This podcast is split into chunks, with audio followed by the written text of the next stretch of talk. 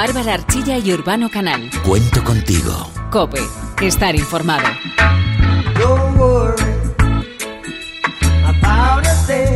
Hola, hola, bienvenidos un fin de semana más a Cuento contigo. Lo dice Bob Marley, ¿eh? no te preocupes que todo va a salir bien. Bob Marley en esta canción tan maravillosa, también como el tema del que vamos a hablar hoy, algo que seguro nos va a hacer replantearnos a más de uno qué somos nosotros capaces de hacer. Sí, porque el mundo está lleno de niños precoces, de jóvenes con grandes habilidades, con mentes muy brillantes. En España hay 160.000 niños superdotados, el 2% de la población. La edad al final es un número y esto lo han demostrado Pablo y Álvaro Quintanero de 7 y 8 años, también Michael Amores de 10 años. ¿Por qué? Porque se han proclamado campeones del mundo de cálculo mental en Rusia. Han sido capaces de superar 70 cálculos matemáticos en tan solo 5 minutos sin ningún error. Otros campeones también son los hermanos Pokurul, capaces de hacer con Lego todo tipo de robots. Hola, me llamo Bruno tengo 7 años. La primera vez que hice un robot fue a los 4 o 5 años. Me llamo Paul, tengo 12 años. Soy Edu Pukurui, tengo 14 años y una de las cosas que más me ha gustado ha sido que era para los abuelos, para ayudarlos en la hora del baño. El ventilonator era que cuando salías de la ducha, un ventilador muy grande se giraba y así no tenían de coger la toalla y secarse. El ventilonator, me encanta, me encanta esto. No solo son genios creando robots con una gran utilidad, sino que además les ponen nombres de verdad que son geniales. Son geniales los hermanos Pokurul. Niños precoces hay muchos, por ejemplo, más tarde hablaremos con Alex Zamora, un niño capaz de competir con gente que le triplica en edad. También veremos cómo muchos famosos hoy conocidos fueron también niños precoces. Seguro que más de uno os sorprende. Y hablaremos de los niños superdotados, que son mucho más sensibles a todo lo que les rodea. A veces, ser puede ser difícil para un niño. Tener altas capacidades puede ser complicado, sobre todo si no se identifica.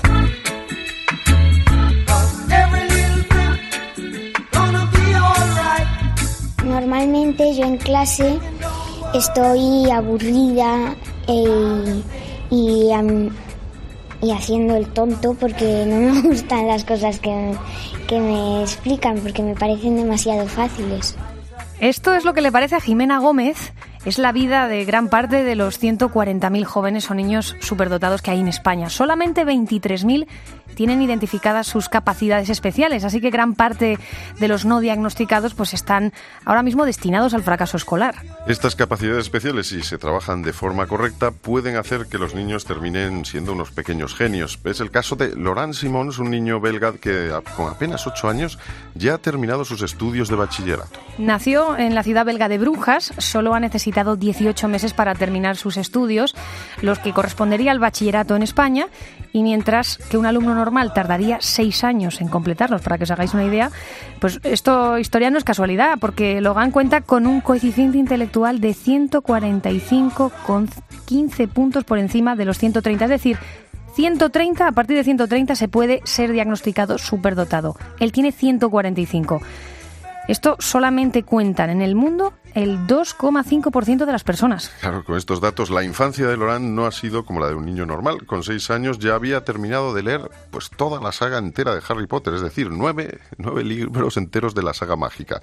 Su relación con los juguetes también es distinta, no es como la de un niño normal. Algo lógico, por otro lado, como reconoce su padre, que es Alexander Simmons.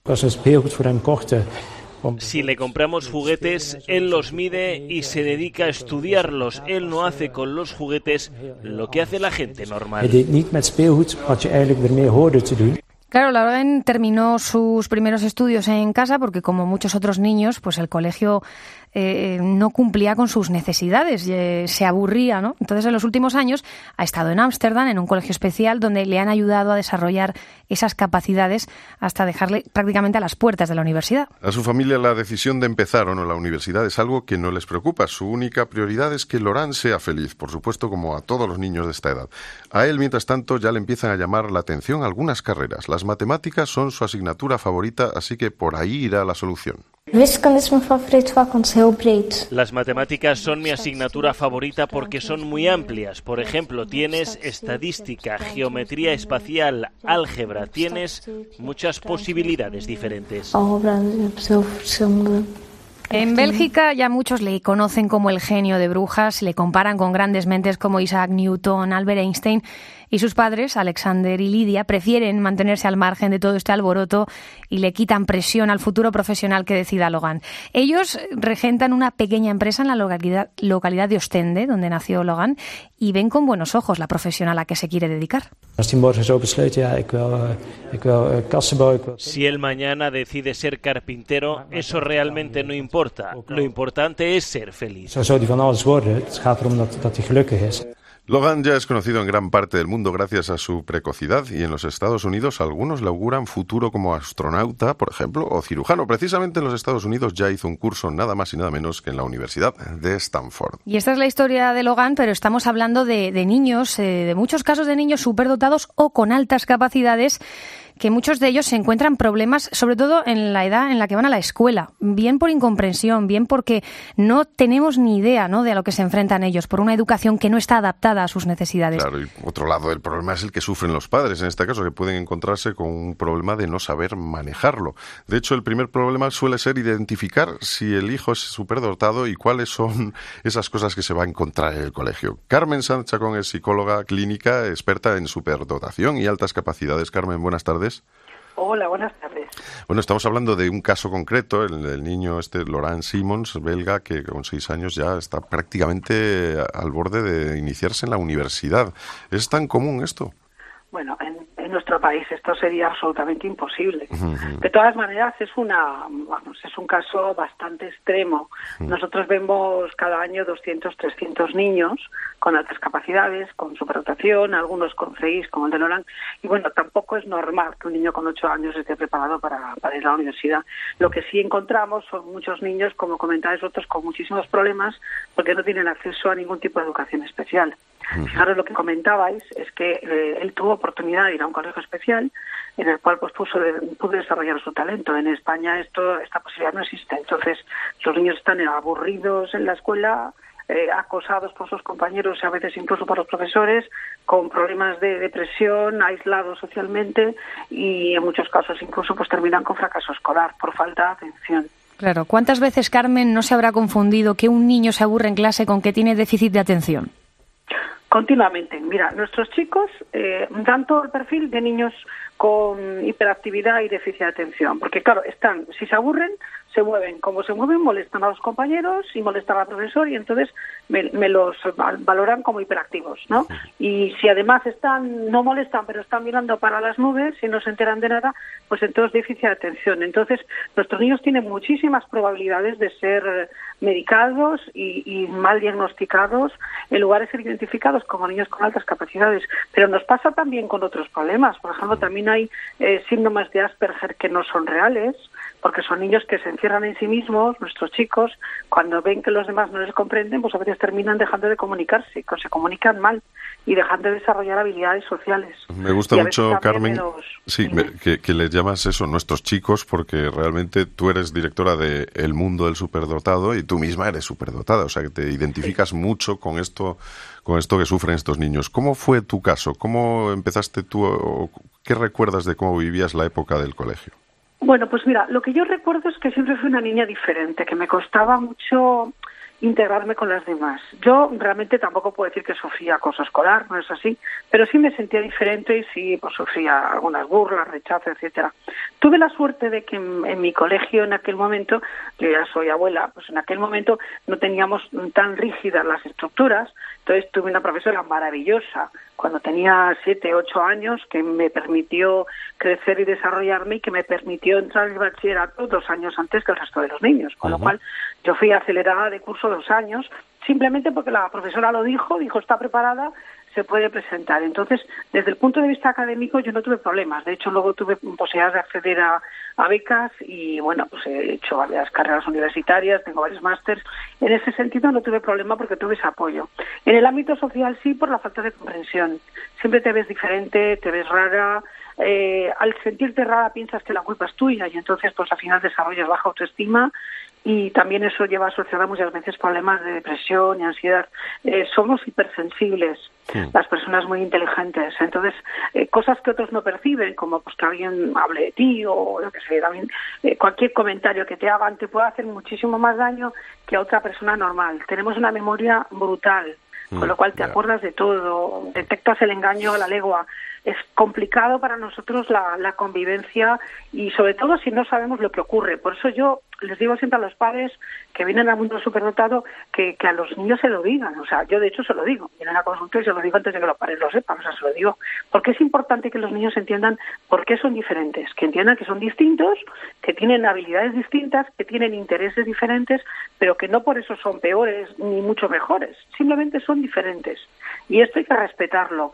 Y el, principal problema que tenemos es la falta de interés o la falta y la falta de conocimiento, si te soy sincera, por parte de los profesores, por parte de los padres, eh, falta de conocimientos para poder identificar a esos chicos. Y también por parte de psicólogos, pediatras, etcétera. Cada vez hay más formación y cada vez nos llegan más chicos derivados de pediatras y de profesores, pero sigue habiendo muchos profesionales de la salud y de la educación que confunden a un niño eh, superdotado con, con un niño con problemas, un niño problemático, un niño con problemas de conducta, y no se dan cuenta que el niño está desarrollando problemas de conducta porque está pidiendo atención a gritos. Hmm. Y muchas veces fracasan y se les considera incluso torpes, fíjate. Efectivamente, ahora habrá muchos papás que nos escucharán, Carmen, también diciendo, mm, estoy sospechando que a lo mejor debería hacer una prueba a mi niño, ¿no? Porque puede que tenga altas capacidades y esté yo equivocada con, con otro, otra, una patología que no es. Eh, ¿Qué les decimos a esos padres que, bueno, pues que quieren hacer ese test de altas capacidades para entender mejor a su hijo y poderle, y poderle dirigir a donde corresponde? Mira, si tienen síntomas importantes y en el, en el colegio se lo, se lo aceptan, pues el mismo colegio se lo puede hacer, ¿vale? Lo que pasa es que la cola es muy grande y es muy complicado que los colegios lo hagan.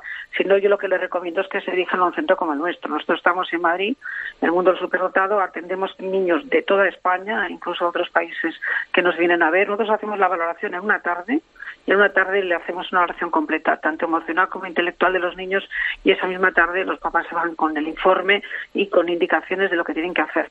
Pero también te digo una cosa, no nos olvidemos de los adolescentes, no nos olvidemos de los jóvenes que tienen problemas en la universidad y de muchos adultos que tienen problemas también en sus relaciones con los demás y que piensan que no encajan, porque pueden ser también superdotados con problemas. Nosotros tenemos la mitad de los de los casos que vemos cada año, de los 200, 300 casos que tenemos cada año, son, no son niños, son adolescentes, son chicos en la universidad que llegan y se estrellan. Te voy a contar un poco el proceso.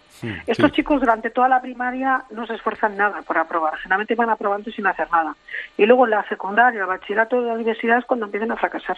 Entonces empiezan a, les empieza a entrar eh, ansiedad con el, con el miedo al fracaso y a veces se bloquean y terminan, mm, sinceramente, dejándolo, incluso algunos, los casos más graves, encerrados en casa, que es que los padres no saben qué hacer con ellos. Ya, eso es un, problema grande, creo, y efectivamente hay gente que lo descubre mucho más tarde, ¿no? A una edad adulta y, y a lo mejor le sirve para explicarse cosas, ¿no? De por qué no ha encajado en ciertas relaciones con otra gente. Es como, mira, yo realmente la, primera valoración que me hicieron ya tenía más de 30 años, entonces supe que era pero para mí fue como si de repente hubiera descubierto una ducha de estas fresca en verano, ¿sabes? De repente todas las cosas te empiezan a encajar y simplemente conocerte mejor, simplemente entender por qué te cuesta relacionarte con los demás, por qué los demás no te entienden, por qué eres bueno en unas cosas y malo en otras, porque lo curioso es que a veces las personas superdotadas somos buenísimos en matemáticas, en ciencia, en lengua y a lo mejor somos un desastre luego pues en las relaciones sociales o en otro tipo de habilidades, somos mm. grandes despistados, entonces a veces tienes un sentimiento de, de baja autoestima y de sentirte mal contigo mismo y realmente al final lo que pasa es que no has encontrado tu sitio, no has encontrado a quien te comprenda. Y simplemente el entenderte a ti mismo ayuda muchísimo a salir a veces del, del, pozo en el que se encuentran muchos adultos que con los que nosotros nos enfrentamos, pero sobre todo adolescentes con fracaso escolar, eh, jóvenes universitarios con problemas en la universidad, que, que han sido chicos que han siempre sacado buenas notas y de repente empiezan a fracasar. La verdad es que saber qué ocurre no está mal, porque si tú al final conoces tus capacidades, te puedes orientar. Aquí no se trata de ser bueno ni malo, pero si es que si soy muy bueno en matemáticas, pues a lo mejor lo mío es la ingeniería o la informática o, una carrera de ciencias con mucha lógica, pero es que a lo mejor soy muy bueno en lengua, en el área verbal y tengo una memoria espléndida. Entonces a lo mejor soy buenísimo para, para ser abogado, para ser profesor o para otro tipo de carreras. Saber cuáles son tus capacidades te puede ayudar muchísimo también para orientarte bien en la vida y no estar tropezando continuamente. A veces nos proponemos hacer cosas para las cuales, hombre, no digo que no se pueda, siempre se puede, pero a lo mejor con muchísimo más esfuerzo. y sobre todo luego a nivel sociedad entender eh, pues lo que se le pasa por la cabeza a una persona y no tratar eh, de es que son muy listos. Es que es eh, como sociedad también aprender a que no tenemos que tratar ni de una forma especial ni, ni, ni, exigir más ni menos por el hecho de que claro como tiene más altas capacidades pues voy a por él. Pues pues a lo mejor no nos estamos equivocando también en eso.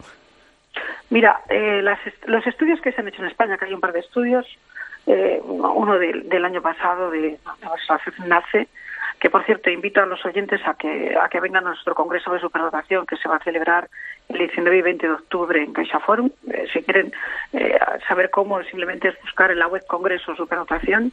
Vamos a hablar de este tema. Muchísimos niños con altas capacidades y superdotados sufren acoso escolar. De hecho, uno de cada dos, uno de cada dos eh, mm, llega a decir que ha sufrido acoso escolar. Es otro problema, ¿verdad? De los graves, claro. Claro, bien porque se burlaban de él, porque le maltrataban, porque le pegaban, hablamos de acoso escolar ya muy manifiesto, pero hay muchísimo del otro, del psicológico, ¿no? Del tú no juegas, tú eres un friki, tú eres tonto, no juegues con este que es tonto. O sea, el que le vayan dejando de lado desde muy pequeño incluso, ¿eh? o que se cree muy listo, que esto también lo he escuchado, ¿eh, Carmen? Exacto. Claro, como es tan listo y se cree un listo. Claro, e incluso los profesores, tú que eres tan listo, a ver si eres capaz de... Y al pobre chico está encogido y metiéndose debajo de la mesa. Muchos incluso dejan de sacar buenas notas. ¿eh? Eso te digo porque lo he hecho yo. O sea, yo en cuarto de bachillerato dejé de sacar matrículas de honor por decisión consciente. No mm. quería que me siguieran señalando en el instituto. Yo sí, como un acto de rebeldía, ¿no? Y, de, dejar de dejar de ser señalado, ¿no? En este caso. Exacto, exacto, porque al final eh, en este país, fíjate, admiramos a los deportistas. Hmm. Somos capaces de hacerle la ola a cualquier deportista de los que afortunadamente ganan medallas de oro son magníficos en el fútbol en otros deportes. Pero aquí no admiramos a los que son buenísimos en ciencia, en tecnología, en matemáticas. No, entonces parece que vamos a por ellos. O sea, cada persona tiene unas cualidades. Hay quien es buenísimo en la cocina, quien es buenísimo en música, quien es buenísimo en deporte. Lo importante es identificar las capacidades de cada uno y poder apoyarle y orientarle para que las desarrolle, porque al final es un bien para todos. Eh, una cosa que... Imaginaros que hubiéramos perdido a Ferran Adrià, pues hubiéramos perdido una pues con una capacidad maravillosa para, para, para descubrir y cambiar la cocina a nivel mundial. Pues lo mismo pasa con estos chicos. Pueden ser grandes ingenieros y a lo mejor son los que inventan, pues el día de mañana, eh, la, famosa medicina que nos tomamos la pastilla y rejuvenecemos o el robot que nos va a permitir movernos aunque tengamos un problema con, con las piernas por un accidente. Entonces, si les damos la oportunidad de que estos chicos puedan desarrollar su talento, al final quien se va a beneficiar va a ser la sociedad, simplemente. Te iba a decir, Carmen, estamos hablando todo el rato de superdotación y altas capacidades eh, y quizá convendría señalar un poco cuál es la diferencia, ¿no? O dónde está el punto de, diferencia entre las dos Mira, cosas. superdotación, se, mm. se habla todo, en todo el mundo de superdotación de ese 2% superior, que es mm. Aproximadamente un CI de 130, ¿de acuerdo? Pero altas capacidades es un concepto en España. Altas capacidades es algo que se define en la ley de educación española diciendo de que los niños con altas capacidades intelectuales necesitan educación especial. Entonces, ese concepto, según las comunidades autónomas, eh, se considera una cosa u otra. Por ejemplo, en Madrid equivale a superdotación pero aparte de superdotados, tiene una parte que estar muy motivados, cosa tremenda, porque lo normal es que estén súper aburridos, ¿vale? Y además tienen que ser hipercreativos. O sea, en lugar de dos de cada cien es uno de cada mil o de cada diez mil, para os hagáis idea. En otras comunidades, por ejemplo Andalucía, se exige un poco menos. Para nosotros, bajo nuestra experiencia, había que dar de altas capacidades a partir de un 6 de 120. Y hablamos altas capacidades intelectuales, ¿de acuerdo? Luego hay altas capacidades en otras áreas. Pero en el ámbito intelectual, en matemáticas, perdón, en, en, el área verbal, en el área de razonamiento, a partir de un 120 estos chicos tendrían que tener educación especial. Porque si no, el problema es que se nos pierden, ¿sabes? Entonces ahora mismo tenemos un filtro, tan un embudo tan pequeñito, tan pequeño, tan pequeñito, que es que el, el, el 99% está sin identificar. Hablabais de 140.000, no. Niños superdotados en España hay 160.000, por pura estadística, el 2%. De ellos hay identificados veintitantos mil. Pero niños con altas capacidades tenemos más de un 5%, o sea que estaríamos hablando de 400.000 niños que necesitarían de educación especial. Y además, fijaros, no es tan complicado, no es que le pongamos a cada uno un tutor especial, simplemente si a estos niños les permitiéramos subir de curso e ir avanzando conforme a su capacidad, que no es nada complejo, oye, este niño más avanzado, venga, salta de curso.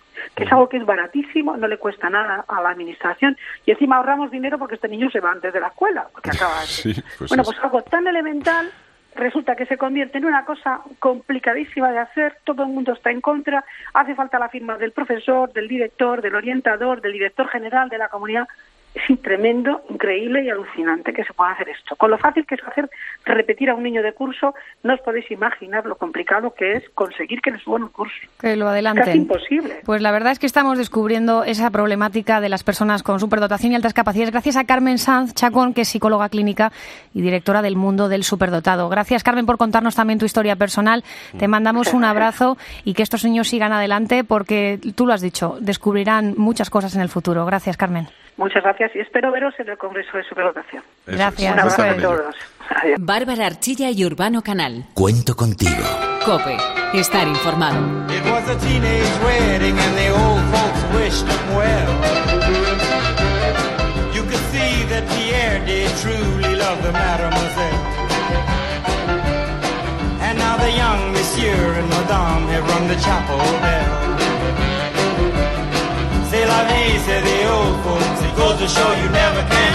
La inteligencia puede mostrarse de muy distintas formas. Son muchas las personas conocidas que, aunque nosotros no lo sepamos ni lo tengamos en cuenta, tienen un nivel altísimo de inteligencia. Por ejemplo, en el mundo del cine, Judy Foster o Arnold Schwarzenegger son dos actores muy conocidos con un coeficiente intelectual mucho más alto de lo que nos imaginábamos. Schwarzenegger, por ejemplo, tiene un coeficiente de 135. De 135 está muy bien, pero a ver si adivináis qué cineasta tiene un coeficiente intelectual de 160. Nos lo va a contar para que no estéis pensándolo Victoria Malea. Victoria, buenas tardes. Hola, buenas tardes. Efectivamente, hablamos de Quentin Tarantino. Este director cinematográfico se puede decir que es todo un genio. Con un coeficiente intelectual de 160, su inteligencia se refleja en la ficción muchísimas veces. Es verdad, pero es que además yo creo que la inteligencia de Tarantino basta con la personalidad, ¿no? Para verla. Tiene mucha rapidez, mucha agudeza al hablar, ¿no? Es además de, de esos que en una entrevista te la puede liar perfectamente, porque como le hagas la pregunta, la pregunta incorrecta, te la va a devolver, pero con queso y doble ¿Estás ración. pensando en algo concreto? Sí, bueno, hubo una, una entrevista en la que un periodista británico le preguntaba reiteradamente por el uso de la violencia hasta que, bueno, recibió una de violencia verbal por parte de Quentin Tarantino que le, le dijo, le vino a decir que eso ya lo había contestado hacía 20 años y que no estaba dispuesto a repetirlo. Así que Pero es que es tan rápido que se ha llegado a, a comparar su agilidad mental con la de El demonio de Tasmania, Ajá. el muñequito este, y es que es una persona muy, muy rápida. O sea, basta con ver sus entrevistas, como decís, para lo- verle. Bueno, y luego sus guiones, ¿no? Porque si no sé si os acordáis de la mítica escena de John Travolta en el coche, por supuesto. explicándole, bueno, claro, bueno, por supuesto, explicándole a su compañero cómo, cómo llaman los franceses al cuarto de libra con queso, lo escuchamos. ¿Y sabes cómo llaman al cuarto de libra con queso en París? ¿No lo llaman cuarto de libra con queso? Utilizan el sistema métrico, no sabrían qué coño es un cuarto de libra. Pues, ¿Cómo lo llaman? Lo llaman una royal. Royal con queso. Sí, eso es. ¿Y cómo llaman al Big Mac? Un Big Mac es un Big Mac, pero lo llaman le Big Mac. Big Mac. Mac. Claro, con el acento francés. la- el Todo cambia. Francés todo cambia. Son, bueno, esos guiños que aparecen en todas las películas. Realmente tiene alguno, alguno de esos eh, diálogos realmente brillantes, ¿no? Toda, y cada una de las películas desde Reservoir Dogs, que empezó con aquel famoso de Like a Virgin de Madonna. No sé si os lo recordáis Sí, sí. Pero es que además, eh, hablando de canciones, como estabas diciendo, él juega mucho con la música. O sea, en el momento del clímax de una película, en una escena de acción, en el momento más tenso, es capaz de poner una música alegre y crear ahí un, con- o sea, un contrapunto que deja desconcertado al espectador completamente.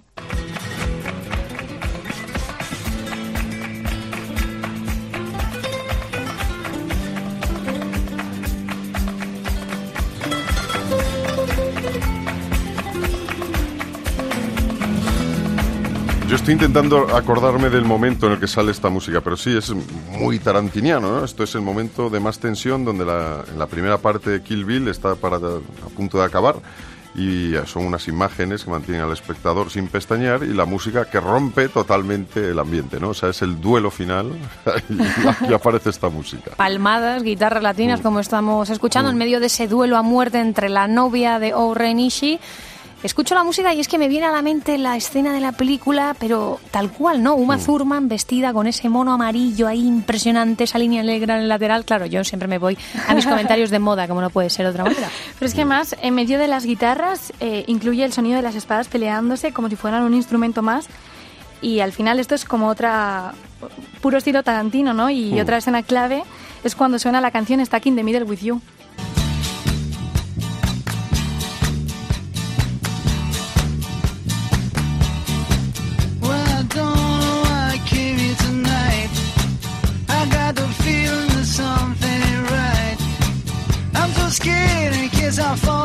Pues sí, Reservoir Dogs es la película en la que suena este tema de Jerry Rafferty, Steelers Wild, otra gran muestra de la inteligencia del artista al usar ese contrapunto. Es una música alegre, bailable y la escena, ahí Michael Madsen sale torturando a un pobre Sí. policía mientras escucha esta canción y encima sale haciendo una coreografía mientras.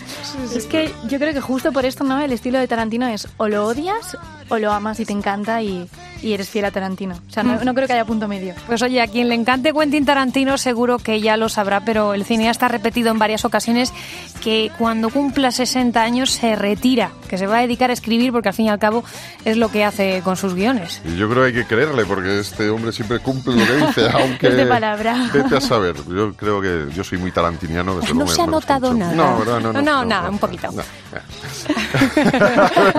Gracias Victoria por traernos A estos vosotros. momentos.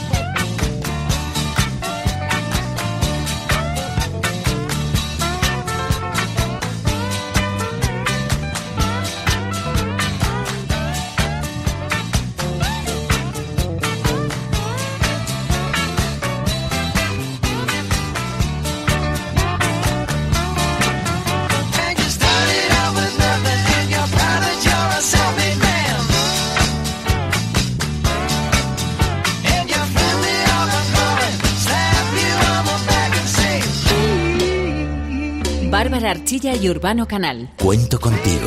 Cope. Estar informado.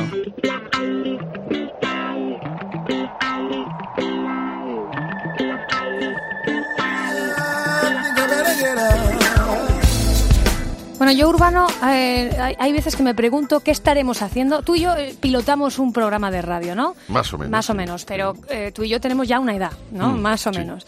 Pero hay gente que pilota drones, pero lo hacen con otra edad distinta.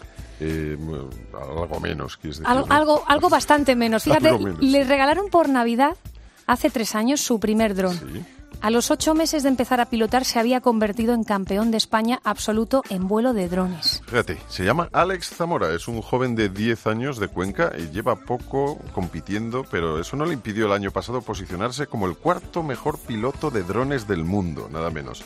Y hace solo unas semanas ha competido en la Drone Champions League en Madrid, donde fue uno de los ganadores y vamos a saludarle y conocerle. Alex Zamora, ¿cómo estás?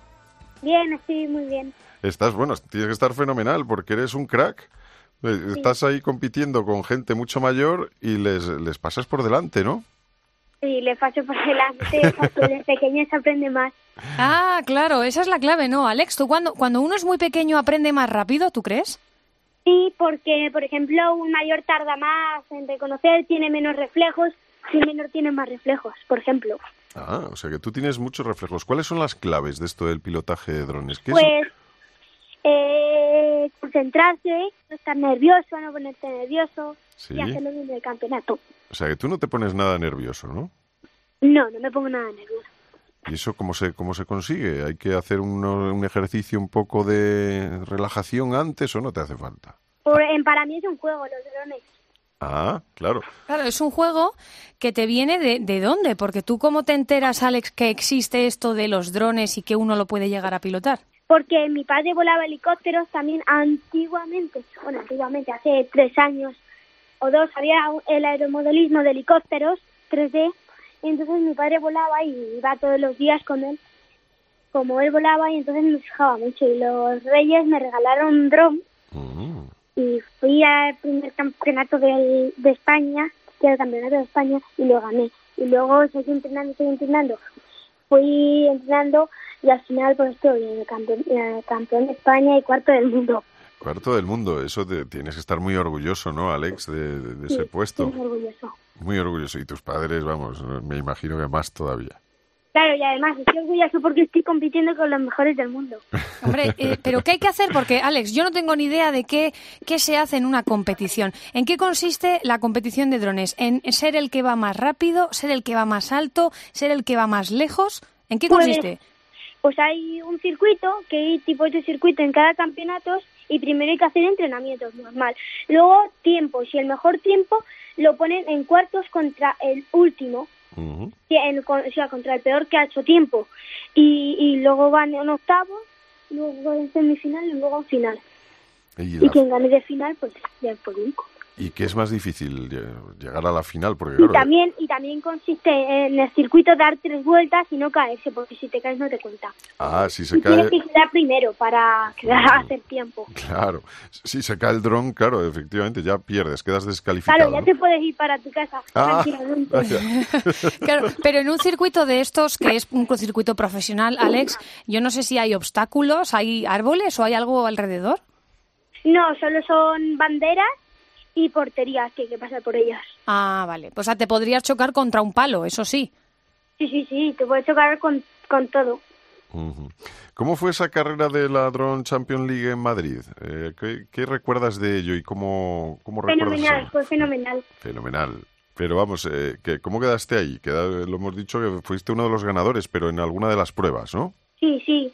Ah, eh, porque en la Drone Champions League te dejan dos oportunidades. Ah. Pues en una ganamos. Pero vamos a ver, Alex, ¿cómo se prepara esto? Yo me imagino que tú sales todos los días un ratito de tu casa, te vas a una zona un poquito eh, que no haya mm, casas alrededor, porque no, no sé si se puede volar los drones en zonas así de ciudad. Y, no, hombre, eh, de ciudad no, pero se pueden volar al lado de casas, pero nosotros no queremos molestar y volamos en un campo abierto ¿Mm? con nuestro circuito prepara- preparado, con todo con, con todo preparado para entrenar. Ah, o sea, que os Porque preparáis si el no circuito. entrenas, eh, si tú no entrenas, pues al campeonato vas y pierdes. O sea, preparas más o menos los obstáculos, intentas imitar los obstáculos que te vas a encontrar luego en el campeonato. Sí, si quieres yo luego te puedo invitar a mi campo para que lo veas. Bueno, yo estoy encantada de que me invites, pero, pero no voy a pilotar un dron que igual le saco un ojo a alguien en alguna terraza que vivan por ahí. No, no, no, no. Yo solamente te miro. Vale, vale. Vale. Oye, Alex, ¿cuánto hay de, de esta pasión tuya por, el, por los drones? eh, ¿Cuánto te ha pasado tu padre, no? Que Benjamín Zamora, que es piloto de helicópteros 3D, que también lo has dicho. ¿No te gustaría a ti también, no te interesa eso de los helicópteros? No, No, solo los drones, ¿no? me gusta más la velocidad. Y iré Ah. por unas gafas FPV que es en primera persona. Ah, Bueno, bueno. Que es como, es como un avión. Ya le juntas la realidad virtual y ya es como si estuvieras subido. A ti, Alex, claro, estás con los pies en el suelo manejando un dron, pero tú no estás volando. ¿A ti te daría susto si un día tienes que pilotar, pero volando tú también? ¿Te daría Eso es miedo? lo que yo quiero. ¿Eso es lo que quieres? O sea, que tú lo que quieres al final es ser piloto de, de- de avión. De algo- caza. De, De caza. caza. ¿Cómo que de Mm. caza? ¿Pero sí. eso no es el avión de guerra, ese Sí, que sí, va sí, rápido? Sí, sí. Uno que va muy rápido. O sea, que te gusta la velocidad, ¿eh? Sí, sí. Oye, ¿qué dice tu padre? ¿Le da miedo que te guste No, eso? A mi padre le encantaría que yo fuera piloto de caza. Ah, o sea, que, que él está de acuerdo y ya, oye, pues tienes mucha suerte. Que tus padres eh, estén ahí enamorados de la profesión que quieres hacer y te apoyen en todo, es mucha suerte, ¿verdad? Sí. Sí, claro, claro que sí. Oye, ¿te estás preparando para algo? ¿Tienes algo a la vista, Alex? Pues yo mm, de momento nada, pero igualmente hay que entrenar. Tú entrenas para no perder la energía, ¿verdad? Para pilotarlo. Claro, claro. Oye, ¿y en el colegio ya les vais, les vas convenciendo a los compis de que de- se Nada, a los apunten a esto? no les gusta. ¿No les gusta? Anda, y no, no les Les convences. gusta como voy de rápido y como gano. Ah, bueno, pero vamos, que te van a ver. Vale. Pues oye, Alex, que tengas mucha suerte y que sigas preparándote, que dentro de poco te volveremos a llamar, pero cuando seas piloto de caza. Vale, A que gracias. sí, a que tú lo ves. Eso va a pasar, a que sí. Sí, sí, sí. Pues te deseamos mucha suerte. Alex Zamora, con 10 años, es todo un campeón y piloto de drones. sí. Supéralo. Así que. El cuarto del mundo, nada menos Uh. mejor, cuarto mejor del mundo, campeón de España. O sea, Alex Zamora, un abrazo muy fuerte y que sigas así. Un abrazo, adiós. Gracias, Hasta Alex. luego. Bárbara Archilla y Urbano Canal. Cuento contigo. Cope. Estar informado.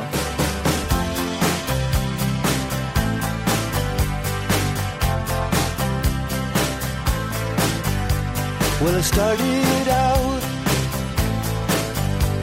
down a dirty road. Started out all alone, and the sun went down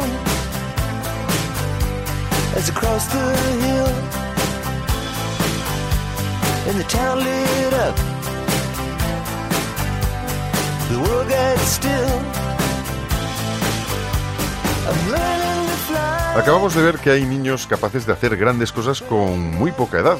Muchos son capaces de hacerse un hueco en un mundo lleno de adultos. Alex, por ejemplo, el que hemos conocido, compite con personas que le llegan a triplicar en edad. Bueno, pero es que a lo largo de la historia son muchos los niños que han hecho cosas sorprendentes para su edad. Cayetano Cornet y Victoria Malea nos cuentan la historia de cuatro personas muy conocidas que ya eran genios desde bien pequeños. Cayetano, Victoria, buenas tardes. Buenas tardes. Pues antes de empezar os vamos a poner una melodía a ver si sois capaces de identificar al autor. Vamos a ver.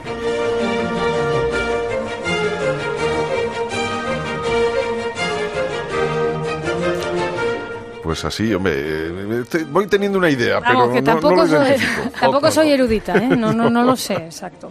Bueno, quizás esta os suene algo más. A ver.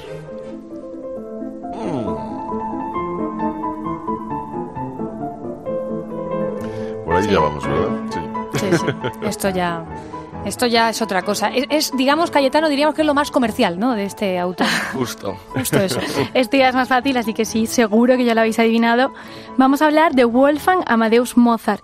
Entre la primera pieza que habéis escuchado y la segunda hay nada más y nada menos que 19 años de diferencia. La primera es la Sinfonía número uno y la compuso Mozart cuando tenía ocho años. Pero es que esta no fue su primera aparición en público. Con tan solo seis años exhibía sus dotes con el violín frente al príncipe de Baviera, Maximiliano III. Y, bueno, y, te- y todo el mundo alucinando con el nivel de aquel niño, que efectivamente es uno de los grandes niños prodigios de la historia. ¿no? Totalmente. Total. Un auténtico genio, ¿no? De hecho, sí, un auténtico genio que además compuso grandes obras que han dado la vuelta al mundo. Pero no menos genio es este otro artista que vamos a ver ahora. A ver.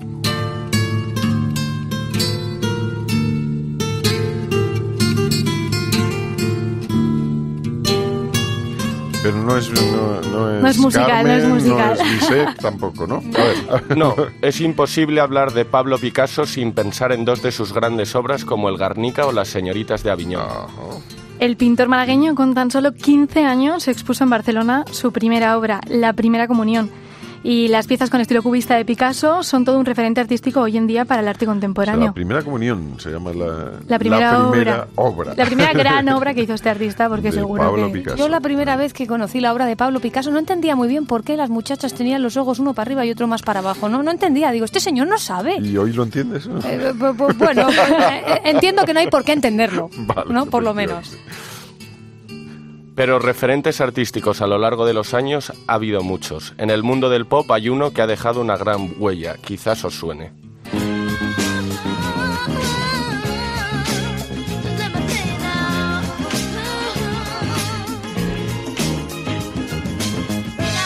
Acabamos de escuchar I Want You Back, una canción interpretada por Michael Jackson cuando estaba en el grupo con sus hermanos, los Jackson 5, y en este momento tenía solo 11 años. 11 añitos, y la verdad es que ya, ya tenía... Bueno, esta, la, la voz le ha ido cambiando, pero poco, porque siempre ha sido una voz así como muy aguda. Sí, muy Muy dulce, diría Muy yo, sí. Bueno, Pero hay quienes le han llamado el último castrati. El último que Podría Pero- ser, pero pero, sin- no era tan castrati, ¿no? Eh, No, no, y no creo que le hicieran la operación necesaria. Efectivamente.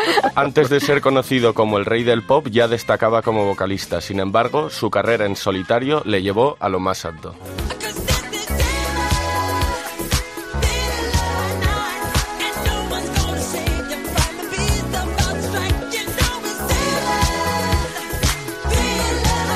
A un videoclip que era una película, como es la de Thriller. Desde luego, el rey de los videoclips, el que cambió un poco la, la historia, cada eh, tenía que ir superándose, cada vez eh, eran más complicados y más largos incluso los videoclips. Este de- rondaba casi los 13 minutos la Sí. versión larga, o sea, una barbaridad. Bueno, pero yo mm, te prometo que me, me sentaba a verlo porque era una de las cosas más esperadas cuando Michael Jackson sacaba un nuevo videoclip. Ujú. Que eso genera otra expectativa diferente. No solamente una nueva canción, un nuevo álbum, no, un nuevo videoclip. Sino un nuevo vídeo. Yo tuve ocasión de ver a, a Michael Jackson en directo en el Estadio Zorrilla en Valladolid No. y, y te puedo decir que yo creo que los momentos en que la gente, aunque tenía allí a Michael Jackson, los momentos que más aplaudían y más eh, se, se escuchaba a la gente hacer ruido y aplaudir era cuando salían en pantalla los videoclips. Es que la puesta en escena que tenía Oye, era alucinante. Me estoy dando envidia, yo no puedo hablar de eso. A mí ya me pilló que no, ya Que no. Bueno, no. Me pilló ya que no,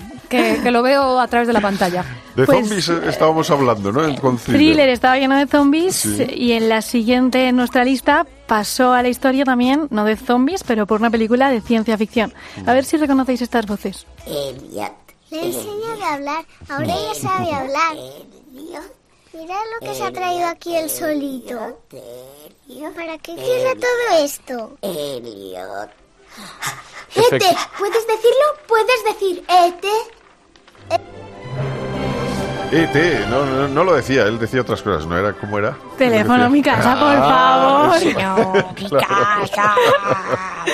Efectivamente, estamos hablando de la gran película E.T. el extraterrestre. Aunque Drew Barrymore tuviera solo siete años, con cinco ya había rodado Altered States, dirigida por Ken Russell. Es que la ganadora de un Globo de Mm. Oro por Grey Gardens, también conocida por filmes más conocidos como Los Ángeles de Charlie o Tú la letra y yo la música, pone el punto y final a esta pequeña lista de niños prodigios que todos conocemos. Y Drew Bar- Barrymore, que bueno, tuvo una carrera ahí muy, muy al principio potente, luego tuvo un bache y luego finalmente remontó y vuelve a ser una, una estrella de Hollywood. Y ahora está haciendo una serie de televisión en Netflix que es una de las más famosas y de las que más audiencia tiene ahora ¿Cuál mismo es la de en la plataforma. Claritas la de Santa? Clarita. Santa Diet, ¿la Que yo no no la he empezado a ver, pero a mí eso de comer dedos como que no, No me... he podido con ella, yo A mí es que no me llama mucho la atención, la verdad, ese tipo de, Yo prefiero, de contenido. yo prefiero cogerme la bicicleta. Si queréis podéis poneros por aquí a los lados, Venga. ¿queréis? ¿Vale? Cogemos tu Cayetano en la, en la cesta, ¿vale? Que es que no, aquí Muy no, bien. detrás no cabes ya. Y nos vamos, nos vamos, nos vamos para arriba.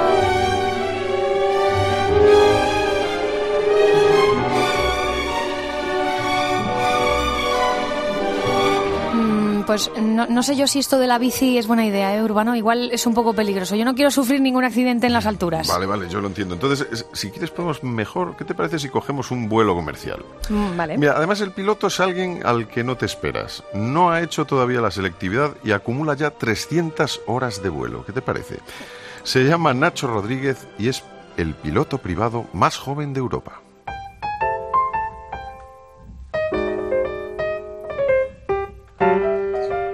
Remember the days of just keeping time, of hanging around in sleepy towns forever.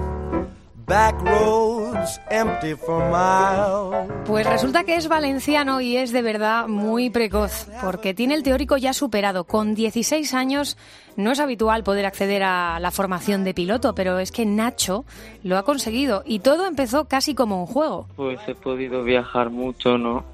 Y entonces desde muy pequeño, entonces los aviones pues me, me, me marcaron, ¿no? Empecé a pedir a mis padres aviones, ¿no? Y de todos los sitios pues me iban comprando las maquetas, ¿no? De aviones o de juguete y así empezó, así y mientras iba creciendo pues me ha ido gustando más y aquí estoy.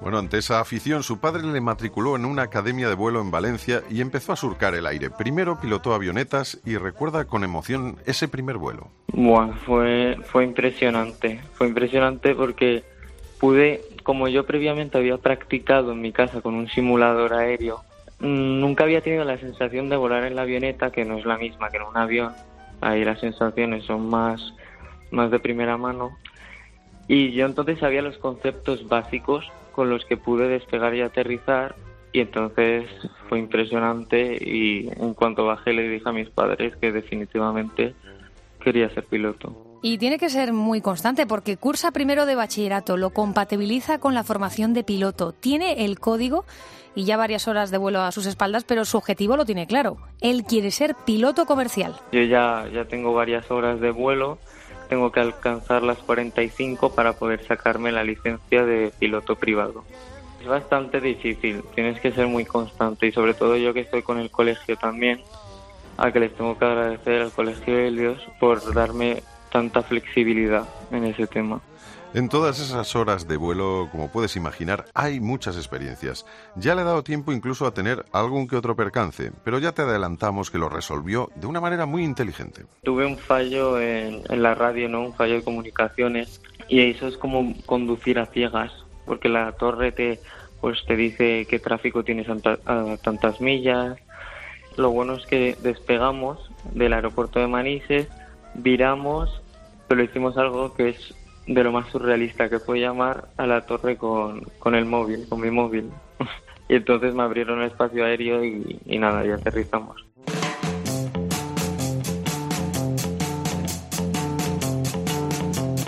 Espera, espera, espera, espera, espera, espera un momento, pero eh, ¿habéis oído bien? Sí, sí, sí. Usó su teléfono móvil. Las probabilidades de obtener la señal móvil en una zona urbana en un avión depende de la altura del avión. Por ejemplo, hay un 89% de probabilidades de poder realizar una llamada a unos 600 metros de altura. Claro, sin embargo, las probabilidades bajan hasta el 9% si se superan los 2.000 metros. Y esto en zona urbana, porque sobre el océano no hay posibilidad de conexión. Por tanto, ese percance pues, se pudo quedar por estas causas eh, solo en eso, en un percance. Y menos mal. Además, a Nacho nunca le pillará un viaje de resaca. ¿Por qué? Porque nunca tendrá una noche de fiesta y alcohol. No, no, no, para nada. Yo, así de ocio que haga es salir al cine, cenar o comer con amigos, pero salir de fiesta y todo eso a mí no, no me interesa, no me llama la atención. No le veo necesidad. Esta es la historia de la profesión precoz de Nacho, piloto comercial con tan solo 16 años. Bueno, aún le queda un examen, pero el destino de su vuelo está claro. A los 19 tocará tierra. El objetivo es que con 19 ya la tenga, ¿no? Porque para eso estoy adelantando todo. Pero que si no puede ser, no me importaría, pero es una meta que tengo ahí marcada. A los 19 me gustaría tener ya la licencia de piloto comercial. Ha tenido que esperar a cumplir la edad mínima para obtener su título. En su casa dicen que es metódico hasta la obsesión, que lleva las riendas de su vida adolescente como las palancas de sus avionetas. Pronto será el piloto de nuestras vacaciones. Señores pasajeros, abróchense los cinturones que cuento contigo para llegar a nuestro destino. baby boy.